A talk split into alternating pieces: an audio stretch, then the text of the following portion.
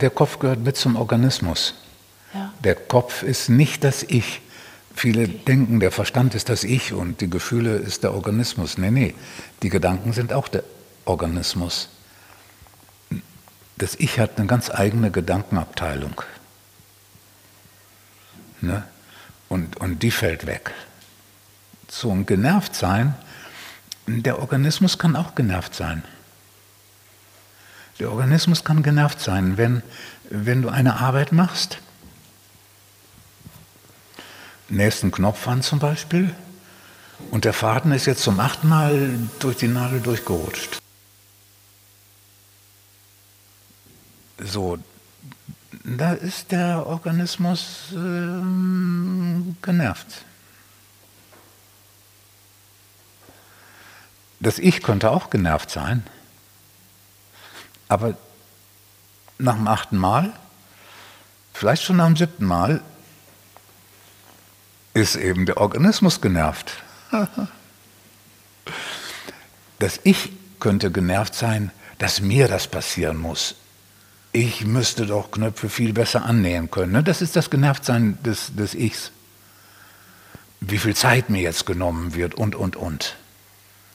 Ausgerechnet heute und wer hat da seine Hände im Spiel. Das ist das Genervtsein des Ichs. Aber der Organismus kann genervt sein.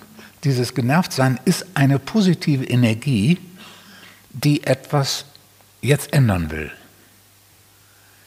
Diese positive Energie will jetzt ändern, will, dass das endlich aufhört mit durch die Nadel rutschen und macht unten einen Knoten an den Faden.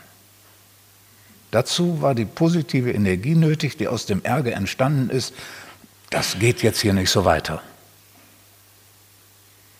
Da hat man dann die Lösung in Angriff genommen, sagen wir ja auch.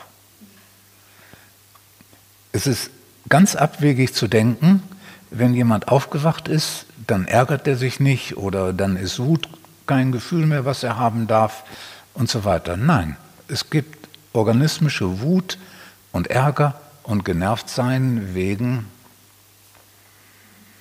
des organismischen Lebens in dieser gegenständlich materiellen Welt.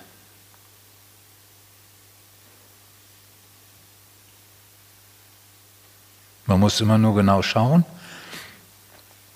spielt das Ich dabei eine Rolle? Ist das Ich darin involviert?